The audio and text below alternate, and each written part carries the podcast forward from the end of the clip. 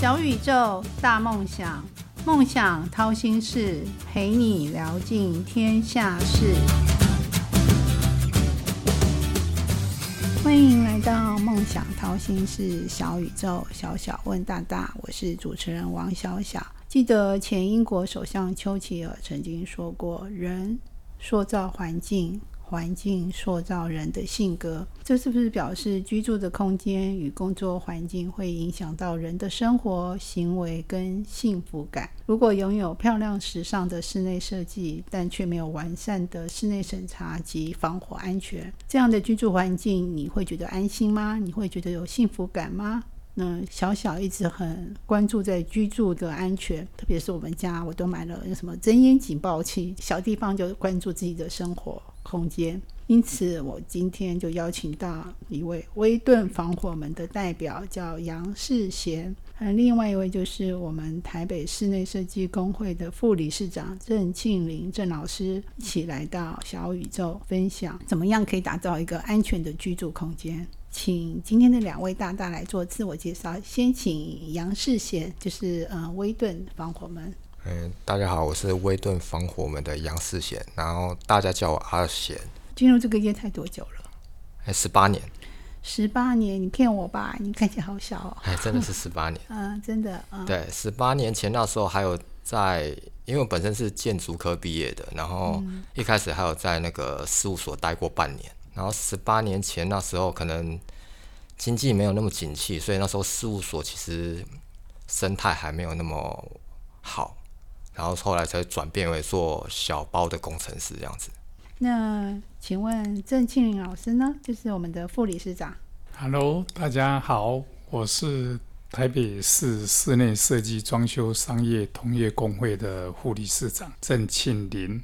有关于室内装修的这一部分哦，是因为我对室内装修很有兴趣，所以才从事这个行业。那也希望大家可以进入到这个行业里面来。嗯，老师，你还记得你的第一个梦想吗？你是一开始就想要从事室内设计师这个行业吗？呃，其实也不是哈。我第一个梦想在小时候常常就会想说，我一定要当什么司机呀、飞机员呐，哦，或者是医生啊。但实际上，我真正比较喜欢的是画画。嗯。但画画的情况之下，跟我有一个姑姑，她在台大跟。东吴当教授，她就跟我讲说，画画是不能当饭吃的。那希望我说还是要努力去读书。那后来我在读到高中毕业的时候呢，看到的一个姑丈，他是在做木匠。但是真正去跟姑丈一起学习一个礼拜、两个礼拜的时候，你发现真的是太累了，因为那时候是还没有机器那么发达，都是用手工在钉。尤其是钉天花板，那我那时候还算是小孩子，就必须要站在河梯的上面，我们所谓台椅的背椅上面呢，双手举着手去扶着那个天花板的板材，让鼓掌去钉。小孩子那个血液倒流，就会感觉上好辛苦，我不愿意再这样子从事这种行业。嗯，但是在读书的过程中才发现，哎，这个图面上是可以用画出来的。那先从电脑或是手绘把它画出来的，画的一个透视图出来美美的，才让工匠去试过，去把它施做好。那在施做好的情况之下呢，让住进来的人，呃，所谓的幸福感，这个就是我想要的梦想。由那个时间点我开始起端，我必须要自己有一个冲劲去做这个行业。嗯嗯。那阿贤，你的幸福感来自哪里？你第一个梦想是什么？第一个小时候的梦想，如果说硬要讲的话，很小时候梦想就是做个运动员一样，嗯，对啊，玩打球啊，或是很早期还有去打过拳击这样子，对，打过一些小比赛。那你们都是进入这个业态有一段时间，甚至郑老师很久，大概有三十年吧，对吧？哎，我已经四十三年，四十三年了啊，六十九年开始。那应该可以分享一句这个行业中常用的术语嘛？那阿贤，你不要先讲。如果说在我们防火门这个行业术语的话，比较多常会跟客户沟通，就说，哎，大概的防火门尺寸是多少？那有时候在这样沟通上面，可能。我们会跟客户讲说，哎，那你大概的包外尺寸是多少？包外尺寸，对，嗯，像很多客户都会讲说，哎、防火门尺寸，他就直不是接量外包是包外，包外。嗯，包啊外尺寸，很多客户就直接比较不懂，就是拿尺直接量那个防火门的门扇尺寸。可是往往那个防火门的门扇尺寸跟含门框的尺寸宽度大概误差到十公分，嗯，然后高度大概误差到五公分。但真正施工你们应该会自己去丈量吧？对对对对对，我们在初步规划的时候，我们要先了解，诶，它的防火门的大小大概是哪个尺寸之后，然后就会慢慢去沟通到它，诶，它可能它是属于，诶，是玄关门要做防火吗？还是楼梯间的人们要做防火？甚至还是说机房的人们要做防火？慢慢去探讨它的使用需求这样子。嗯，所以要学会包外尺寸对，先大家讲，诶，包我们讲说，诶，请问你的包外尺寸是多少？包外就是含门框，含门框的尺寸。哦，听众朋友们有记住了吗？包外尺寸要含门框一起量上去。那郑老师呢？我们室内装修通常第一计划碰面的时候都会讲说，你申请了室内装修执照了吗？哦，这是呃最必须要具备的。那当然呢，就是接着阿贤刚刚聊的那个尺寸的问题，我们在建筑在做室内装修放样的时候，通常都会放样两条线。那很多人就是一道墙只放一条线，那那个走道宽度往往就会放了两条线以后呢，施施作者的人就会在定那个地槽，嗯，啊，就是下槽的那个西行下槽的时候呢，会定左边右边，照正常是要定两条线的外边，嗯，而它只要有一条地槽是定在那边，那这个走道宽度就不够了。这造就这个室内装修的隔间出来以后，走道宽度依照法令规定的就不足了，哦，这就是一个。需要再重新修改的问题。就是因为嗯，就是前阵子上上个礼拜我们办公室正在装修，我就看到好多工人在这边量尺寸，说这个要基本上留几公分的尺寸留走道，然后那个装修那个隔间板要几公分，哇，他们算的好精好清楚哦，连那个椅子拉出来之后尺寸跟椅子合进去尺寸都要看，这都是一些学问。那刚刚老师说的那个什么法规是什么法规啊？那为什么有些东西要法规，有些东西不用？可以解释一下吗？哎要，如果是室内装修，是针对《室内装修管理办法》第三条的规定啊，某些状况要申请室内装修，有些状况是不用申请室内装修。哦，那至于刚刚走到的宽度，它是建筑技术规则施工篇第九十二条，它就有一个规定。那它的规定就是看你的行业别要求它的走道宽度以及面积的数据来做走道宽度的要求。那我听说，就是说，嗯，比如说你在家里，就是即使没有弄到隔间墙，你只是做一些简单的那个木作施工，但是有把呃房间隔起来，也是需要申请的。是的，那浴室，比如说浴室呢，因为我觉得浴室，我们现在都是做一个玻璃门，也是超过一百二十公分啊。呃，如果是在厕所里面，我们在淋浴间刻意再多做了一个玻璃，嗯，做固定的玻璃，通常是政府没有要求这么严格了。嗯。那因为它只是当做是一个导摆，嗯。哦，导摆它是随时可以活动的。嗯。那如果是今天做的是厕所的天花板，嗯。哦，原来是塑胶气口板，那我们可能为了要装修要美观啊，把这个塑胶气口板或者是原来定的木夹板，因为呃水汽会往上飘嘛，嗯这个夹板就会烂掉。嗯啊，你要去换这个塑胶板，或者是换呃轻隔间的轻钢架的一个暗架天花板或明架天花板，这样子都要申请室内装修，因为它已经影响到室内装修管理办法第三条。是。嗯，那我现在比较好奇说那个威顿这个防火门，去网络上查资料，你们好像本来是从事一个轻钢架的工程，还是是怎么从轻钢架转到防火门这个领域？呃，我记得我在进入这间公司的时候，那时候公司有两间公司，一个一间是炳玉室内装修公司，一间是威顿实业股份有限公司。那时候炳玉室内装修就专门做轻隔间和轻钢架天花板的部分，以威盾的时候是做防火门的部分。那一开始我们在初步的时候，可能在做防火规划的时候，反而是轻隔间和轻钢架的工程占工程款占的比较大宗。到了我们做到第三年之后，发觉到，诶，防火门也会越越做越多。那时候的防火门还没有那么明确的要做，以装修来讲的话，那可能就是后期就是防火门的量就越来越多之后，然后我们发到我们的就是能力不能就是分散，好好的把我们的防火门给做好，所以我们就把隔间跟防火天花板这部分，就会拿来当做就是我们的一些 know how，然后顺便帮设计师或帮业主做一些防火区划的规划。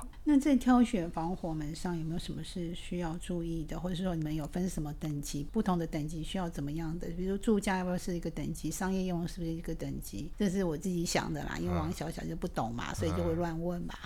但是就是你这个专家来帮我解答一下。最主要就是说，如果以防火门来讲，它只有做一些就是防火时效的等级之分，例如说。可能早期会用到 F 三十，就是三十分钟的防火门会有三十这个数字。嗯，然后如果有主热性的话，它就会有挂一个 A。然后主热性就是那个防火门除了到达那个时效以外，它还有可以阻隔热源，大概到早期的 CNS 一二七的时候。阻隔热源是大概是抗被温两百六十度，那现在的话就可能新的认证，它好像是有是用落落差式的。你这样子小小还是听不懂哎，那你可不可以简单说，比如装这个防火门，我可以争取三十分钟的逃生机会，或者是六十分钟的逃生机会？嗯，对，这样子我可能比较好分。那我比如说我要争取一个小时的逃生机会，我就多花一点钱买这个六十分钟。应该也不是这样讲，就是三十分钟的话，比较着重于是做遮烟区化用的。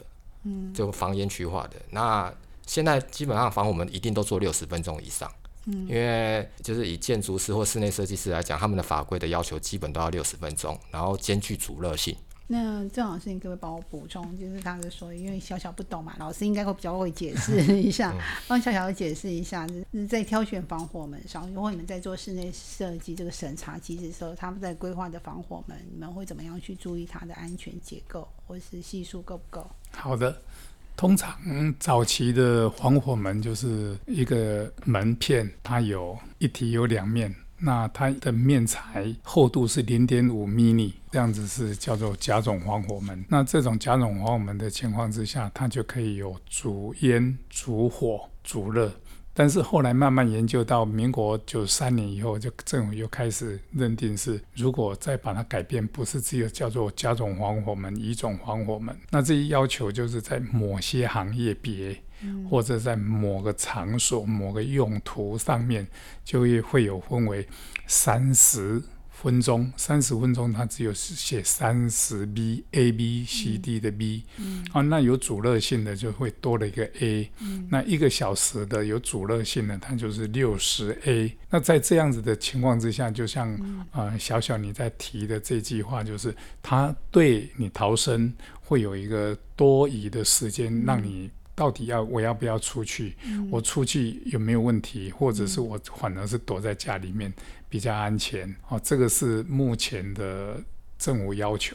那在消防局、消防单位，他们也不断的呼吁哦，如果火灾发生的时候，你要先去了解到底要不要出去。对，哦，或者是在家里面，因为你的家里面的主热还有遮烟的防火门都已经有了，你贸然的出去。啊，可能就会比较有危险性。嗯，哦，这个是做简单的一个说明。那笑笑这边有一个疑问，阿贤可不可以帮我解答一下？就是说，那个防火门，因为通常消防员来救，因为有天灾人祸嘛，地震是天灾没办法，但是火灾很多是人祸。那虽然我们买了一个很好防火门，就是阻隔这些烟啊，或耐热啊，我们判断说跑出去更危险，我就在里面等待救援，有一个小时等待救援的时间。那他们在进来的时间，会不会这个门很难开？因为你的防火门太重，它也打不开，会不会有这种情况？呃，基本上现在防火门的铰链都做得很好，像早期可能都用一般的骑行铰链或者是天地式铰链。那现在的话，可能像比较豪华的玄关门会做一些钢木门系列，它的重量可能每一扇门的重量可能就一百多公斤。嗯，然后它就会做一些比较沉重型的重型铰链，它承重效果好了，它的开关门的顺畅度也会相对变好。那基本上就是门关起来之后。如果真的是上锁的情况下，诶，我记得从业以来也有碰过一些案子，就是我们做过的防火门，结果可能客户啊就是睡着了，然后可能煮个水烧水，那时候碰到的是那个消防员就是冲到他家的时候，按电铃都叫不醒他，因为我们那门是他是做的是很好的钢木门系列的，然后消防员就不管三七二十一，还是会拿想办法拿些破坏斧啊、破坏器具啊。想办法把我们的门啊给它敲坏。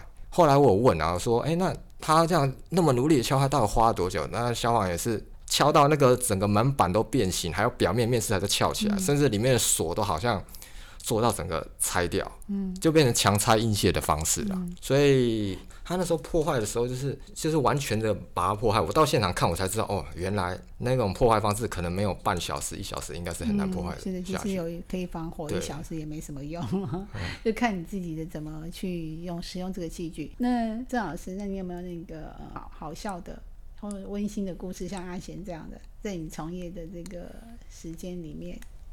在室内装修的过程中，我往往都会跟人家讲说，第一计划就是要跟人家讲要申请室内装修，啊，第二计划就是要清楚的分析给他听，你要做哪些东西，一定要说清楚，啊，讲明白，而不是今天跟你讲了，啊你我。通通没有图给你，或者是没有给你那个相片，或呃用三 D 去画出来一个图像给你，那只凭空想象。开玩笑就说那个叫做隔空抓药，我要给我跟你讲的，跟你想象的不一样，事后就会有产生纠纷，这个就会常常会有这个疑虑存在。那你必须要讲清楚。哦，我们常常谈说讲清楚、说明白，那有图面上是最好的一个依据。这个是我们常发生，我也常常碰到的这些问题，就是你讲好，哦，不要说讲好了以后突然间说又不要了，哦，这个样子的状态就会彼此之间会有产生一个纠纷以及不是金钱的问题。通常我会建议是，现在内政部有一个定型化契约，嗯，哦，不管是内政部或是行政院那边，都希望每一个工程都要签署这个定型化契约，甚至最近应记载及不得记载的定型化契约也已经出炉了。那这样子就希望大家遵循他这个契约的内容去执行会比较好。遵循契约精神，不管是甲方乙方都是一种保障。那比如说现在最近过年了，快过年了嘛，那家家里都会要整修一下。那如果整修是小部分整修的话，那想要自己申请，要怎么申请呢？有办法自己申请吗？还是要一定委托室内设计师？呃目前目前可能会有有一点点难度哈，因为台北市政府本来要推行一个微型装修，嗯微型装修就是可能我们家的客厅天花板。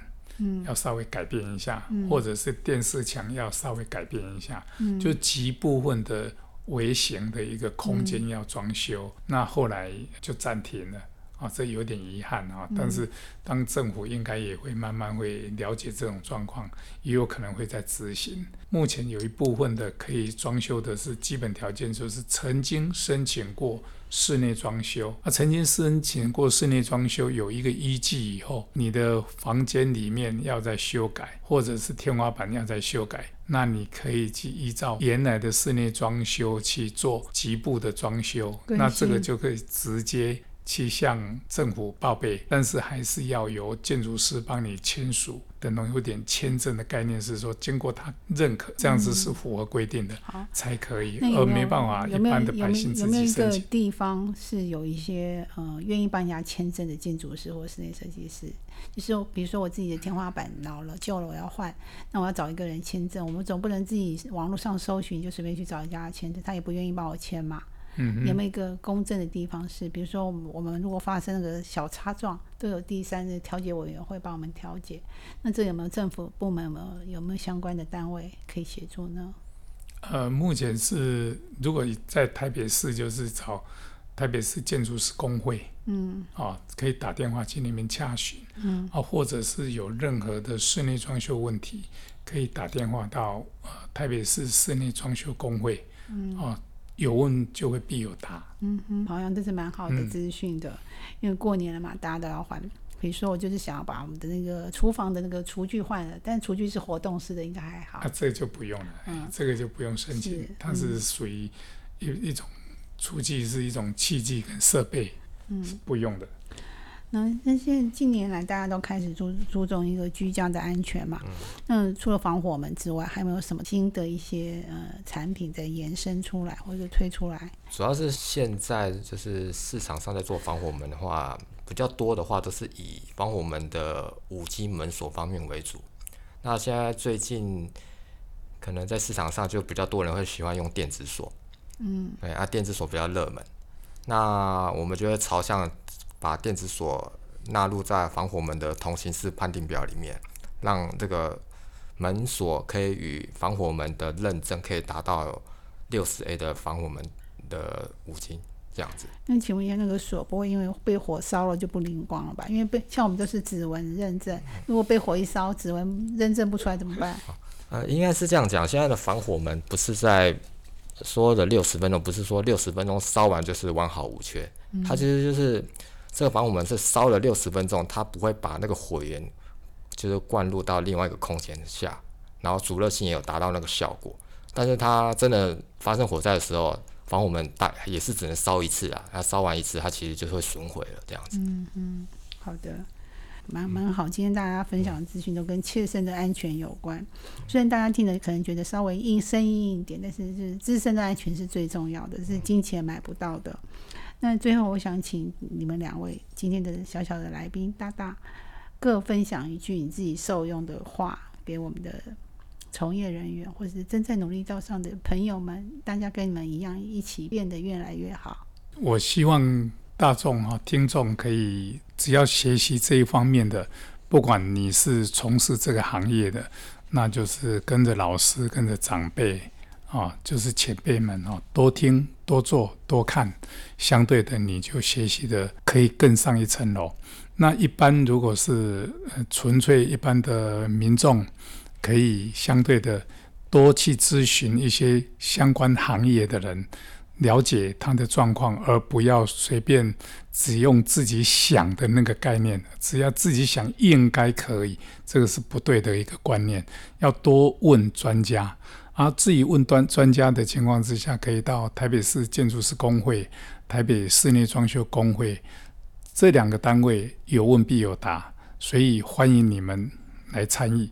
如果说想要踏入我们就是防火门这个行业的话，我近几年来我会觉得说，我必须要把自己当做一个玄关设计师一样，因为像室内装修他们来讲，他们做设计，他们属于大方面的设计，有时候室内装修可能做到五十平的空间，可往往在玄关处的大门可能就是一平的空间，它需要做一些就是防火门的规划，或是质感上的转换。那我们就吗？防火门可以有不同的颜色吗？呃，可以有不同的质感啊。有时候现在我们自己在早期，我可能我只会了解烤漆防火门或是木质防火门，然后一直到后来，可能我就会了解更多什么钢木防火门、铸铝防火门或是碳纤防火门。那那些面饰材可以做的美轮美奂的，像个豪宅的大门一样。嗯。那有时候就要配合室内装修的设计师啊，可能要询问他，哎，它里面的室内的。那个装修是走什么风格啊？可能是简单的工业风，或是更复杂一点的木作装修。那我们觉得，哎，配合适当的面饰材去帮他做一个玄关的设计。那你的意思就是说，如果想要进入这个业态的人，可以斜杠，就是斜杠成室内设计师，就是在微小的空间里面做一些变化，对吧？就是要多少要有一点这样子 know how 在里面，才能帮助可以设计又可以有美感。好的。今天小宇宙小小问大大节目已经进入尾声，谢谢两位大大来到节目中的分享。那想听哪位大大的分享，都可以留言给王小小，小小都帮大家完成心愿。那最后很宝贵的两分钟，我要留给两位大大，请大家用一分钟为今天的聊天做一个小小的总结。你要提醒我的观众朋友哪些事情呢？或者可以帮你打一下广告？呃，各位听众大家好哈。如果有任何问题，只要你愿意问，那我们都会很仔细的把你的问题了解过后，一一的做回复于你们。那我们非常欢迎你们想要来从事这个室内装修业，我们都会非常的欢迎。那至于从事室内装修业，也可以从先从证照的部分去取得。那我们也常用用一句话，就证照在手，希望无穷，明天会更好。希望你们可以明天更好，永远好。谢谢。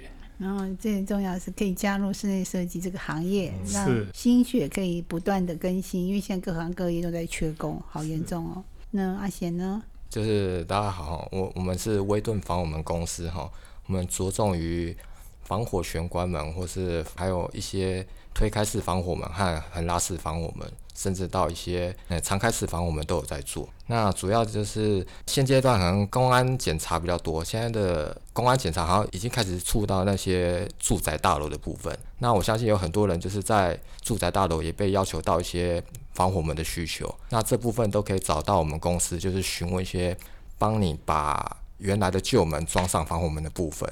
那我们公司都有一些简单的包框方式，就可以帮你解决公安检查需要的防火门的需求，这样子。呃，美好与成功都不是偶然，曲曲折折的闲心事，到底练了什么绝学，占了什么秘方，才能够一路向梦想靠近呢？快来掏心事，用一杯咖啡的时间，小宇宙小小问大大，与你一探究竟。今天谢谢温顿防火门达贤跟台北室内设计师工会的副理事长郑庆林老师来到节目中，我们要跟听众说拜拜喽！各位听众，拜拜！各位听众，拜拜！拜拜！梦想掏心事，掏尽天下事。